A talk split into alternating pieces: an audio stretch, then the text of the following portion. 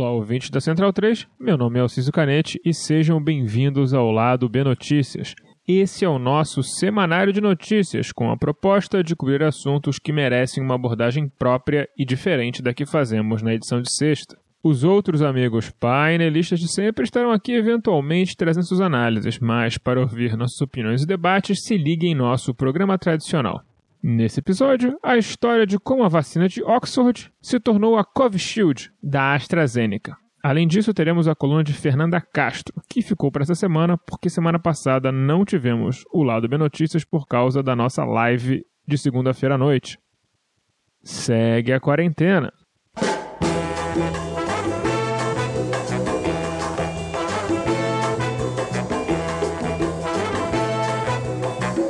Se tem uma coisa que temos que ouvir toda vez que se cita uma vacina daqui ou de acolá, é como a iniciativa privada foi eficiente no desenvolvimento de vacinas. Isso, claro, não poderia estar mais distante da verdade. Desenvolver vacinas é um péssimo negócio para a indústria farmacêutica, já que prevenir doenças não dá uma fração do dinheiro que inventar novos métodos de tratar doenças que atingem grande parte das populações, como problemas cardíacos ou diabetes. Inclusive, Anthony Fauci, diretor do Instituto Estadunidense de Infectologia, um cargo que tem ascendência governamental por lá, chegou a declarar sua frustração sobre a dificuldade de convencer as gigantes farmacêuticas de seu país a fabricar vacinas. Não foi por coincidência, portanto, que veio de uma universidade pública a primeira vacina a entrar em testes no mundo, desenvolvida pela Universidade de Oxford, no Reino Unido. E, como bons cientistas com consciência da importância de sua descoberta para a humanidade, afirmaram em um primeiro momento que iriam liberar os segredos da vacina para todos que tivessem interesse em fabricá-la. Dessa maneira, o tratamento preventivo da Covid poderia ser feito a baixo custo ou custo zero para toda a população mundial, ajudando a erradicar a doença mais rapidamente. O problema é que havia um capitalista no meio do caminho. A Fundação Bill e Melinda Gates, que você deve conhecer de conspirações sobre chip 5G na vacina que tem uma marca de Satanás, nem quer que você tenha acesso à vacina. Quer dizer, não de graça. Eles se reuniram com diretores da Universidade de Oxford e Bill Gates pessoalmente teria dito que era necessário cooperar com um sistema, Dias depois, a propriedade intelectual da vacina foi vendida para a gigante farmacêutica AstraZeneca em um contrato de exclusividade sem preço mínimo garantido, o que significa que eles podem vender ao preço que eles quiserem. No momento, eles estão optando por não lucrar com as vacinas, mas existe uma holding privada da Universidade de Oxford que pretende, a partir do momento que a OMS declarar fim de pandemia, lucrar muito com essa vacina. Lembrando que é possível que seja necessário tomar doses anuais dessa vacina por algum tempo ainda no futuro. Gates, com sua cara de bom garoto da mamãe, teria ainda acrescentado que o sistema de propriedade intelectual é um meio lindo de criar competitividade e inovação. Ao menos esse é o argumento público. Especula-se que no privado a fundação teria afirmado que não se pode confiar países pobres com fabricar vacinas. Isso inclui países como o Brasil, que tem uma tradição de produção e distribuição universal de vacinas muito superior à dos países mais ricos. Mas para que criar competitividade e inovação em um mercado tão indesejado como o das vacinas?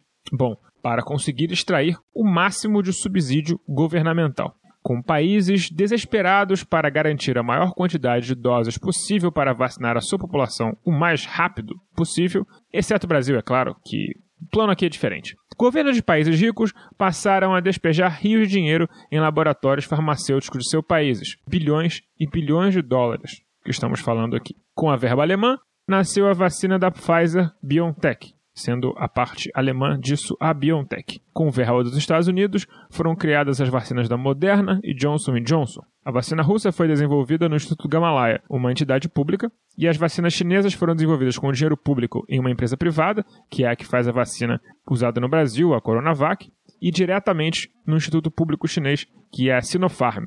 Essa vacina é usada em países do Oriente Médio, como os Emirados Árabes Unidos, por exemplo. Portanto, nenhuma vacina para a Covid foi desenvolvida sem muito dinheiro público ou muita infraestrutura pública. Então, a família Gates estava certa que era um belo mercado a se explorar. É por isso que a vacina da Moderna, por exemplo, custa 37 dólares a dose. Também por isso que vemos curiosidades, como a vacina da AstraZeneca, não mais de Oxford, custar o dobro para um paciente sul-africano do que para um que vive na União Europeia. As empresas defendem seus preços elevados porque elas, entre aspas, suportaram o risco do negócio. Fecha aspas.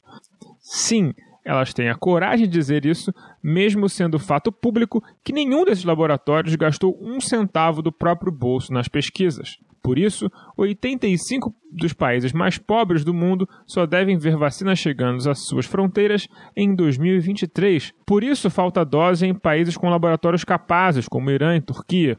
Novamente, não dá para incluir o Brasil porque aqui o negócio é um motivo diferente, é intencional mesmo.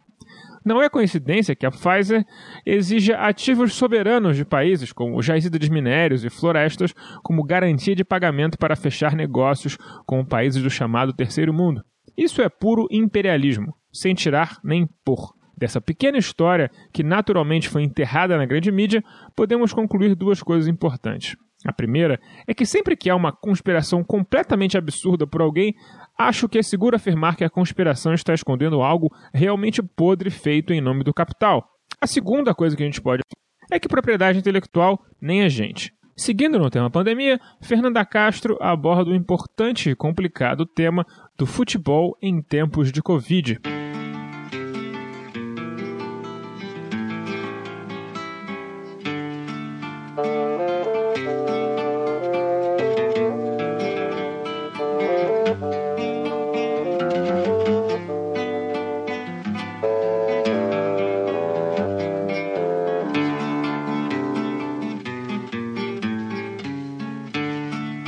Pessoal, espero que todos estejam bem. E na coluna de hoje eu falo sobre futebol e o momento que vivemos. Eu trago esse assunto porque eu considero que o futebol ele tem aí um lugar especial na vida de grande parte dos brasileiros e ele é um espaço em disputa na política. E neste momento ele tem sido um ator relevante diante de tudo que temos vivido. Sabe aquele papo de que futebol e política não se misturam? Então, eles se misturam muito. Principalmente porque o futebol ele está no, no nosso cotidiano, ele cruza com a história do próprio país. Se a gente pensar aí na história recente do Brasil, da ditadura militar até as manifestações das torcidas organizadas de coletivos e grupos antifascistas contra o governo Bolsonaro em junho do ano passado, o futebol demonstra que não é feito somente no jogo e que, portanto, fica meio impossível de dissociá-lo da realidade. Infelizmente, agora, a opção política do futebol tem sido referendar o tormento que é viver no Brasil.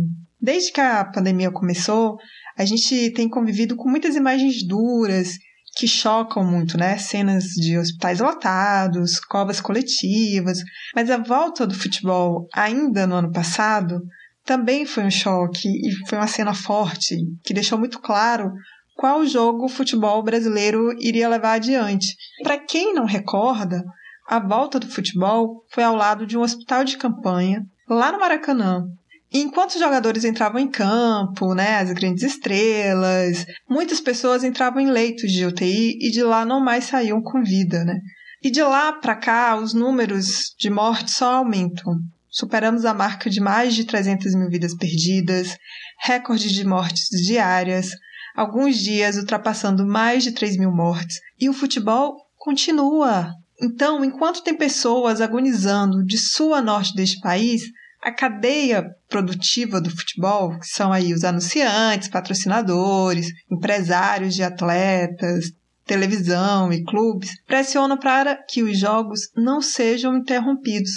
Interessa a esses atores econômicos que a máquina capitalista siga girando, mesmo que aí total alheia à barbárie que vivemos. E já é mais do que sabido, mas não custa repetir, que somente medidas como lockdown são capazes de frear os crescentes números de casos no país e desafogar o sistema de saúde. E eu vou repetir aqui novamente que o governo genocida de Bolsonaro tem desde 2020, negado a pandemia e dificultado ações mais concretas, o que tornou o país o epicentro da doença no mundo. Então, continuar o futebol em meio a esse cenário é reforçar o discurso negacionista e que tem nos levado a esses tristes recordes. É, é reforçar os discursos contrários às medidas restritivas e passar um ar de normalidade e controle de uma situação que não está controlada, que não tem normalidade. E só para vocês terem ideia, assim, mesmo com todo o sistema colapsado, de maneiras diferentes, os campeonatos seguem em todos os estados. Na região Nordeste, apenas o Rio Grande do Norte cancelou o estadual e alguns estados, como Pernambuco, decretaram paralisação do estadual por alguns dias. No sul do país, o Rio Grande do Sul segue normalmente com jogos. Na região norte, Amapá, Roraima, Rondônia e Acre não começaram o futebol.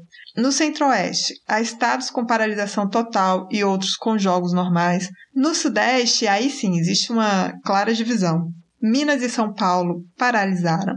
E o Rio de Janeiro só proibiu a capital, mas continua o futebol em algumas cidades. Nesse quadro, a Federação Paulista de Futebol tentou emplacar os jogos em Minas Gerais, mas como não deu certo, jogou para Volta Redonda, uma cidade que contabiliza mais de 500 óbitos por Covid. E esse panorama aí, ele demonstra, ele deixa bem claro como o futebol tem levado à crise sanitária, né? E reflete muito bem a realidade brasileira, que é uma total bagunça, sem planejamento, sem orientação. E aí eu vou aproveitar que estou dando esses dados para dizer que a Copa do Brasil, que engloba 92 equipes, e a Copa do Nordeste, que envolve nove estados das 27 unidades da federação, seguem normalmente, sem contar o Campeonato Brasileiro, que já tem data para começar em maio. A Confederação Brasileira de Futebol e as federações ficam num discurso de que o futebol segue um rígido protocolo. Qualquer entrevista, qualquer matéria que se fala sobre futebol sempre tem esse protocolo. Mas que na realidade ele não está conseguindo deter o número de casos de Covid nos times.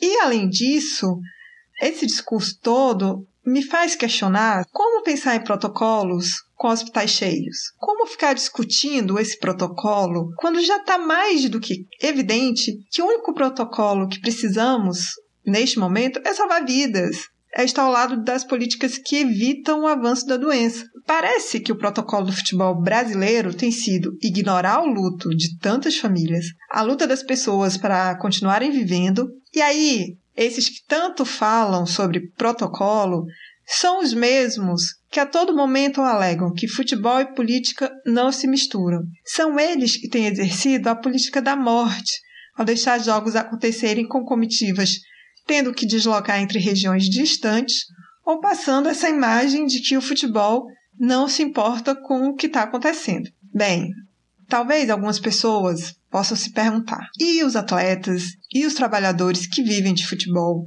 Se pensarmos nos grandes clubes e estrelas, ficar parado por alguns dias para essa galera não vai ser problema nenhum, porque eles ganham aí nas cifras dos milhões. Mas se pensarmos nos atletas e profissionais de campeonatos pequenos ou que jogam série C e D, Aí sim, a situação é realmente preocupante porque esses profissionais já vivem uma situação de penúria há muito tempo, como qualquer trabalhador brasileiro. Eles jogam por quatro meses e depois eles vão viver de outras atividades profissionais pelo resto do ano. Então não será a pausa do futebol que fará esses profissionais terem dificuldade. Eles já vivem dificuldade em circunstâncias normais. O futebol brasileiro deve buscar soluções de outra ordem para esse problema. Mas na atualidade, de uma pandemia fora de controle, o que se deve fazer é buscar apaziguar os impactos da pausa dos jogos para esse segmento de menor escalão. E a CBF poderia estar preocupada em propor política para esses clubes, mas não. Ela prefere continuar colocando vidas em risco. Inclusive, veio do presidente da CBF a fala que mais demonstra a total falta de sintonia com o momento. Durante uma reunião com presidentes dos clubes, Rogério Caboclo afirmou abre aspas, vou determinar que vai ter competição, porque vocês estão fodidos se não tiver. Ou seja, não importa o que aconteça, vai ter futebol. E ver isso é muito triste, porque o futebol ele está associado à alegria, ele está associado à vida, ele está associado à luta por direitos. Não há no país alguém que ignore o futebol. Há quem não goste. Mas não ser impactado pelo futebol no Brasil é quase possível. Porque ele está mesmo nas nossas vidas diariamente, nas nossas casas, nos gritos que ecoam pela janela quando sai um gol, no bar da esquina, na pelada do final de semana, nas crianças jogando na rua. Enfim, o futebol nos forma, atinge e ele tem um poder de dialogar com setores que outras instituições ou grupos não conseguem chegar. Parar o futebol é mostrar para a sociedade o momento crítico que vivemos. É mostrar ao genocida todos que ainda sustentam, e aí é super importante deixar claro o quanto Bolsonaro adora usar o futebol para sua política populista, que o futebol não é negacionista e que acredita na ciência. É dizer para aquela pessoa que não perde o jogo no domingo à tarde que vivemos uma série crise sanitária e a única maneira de seguir vivo é estar distante.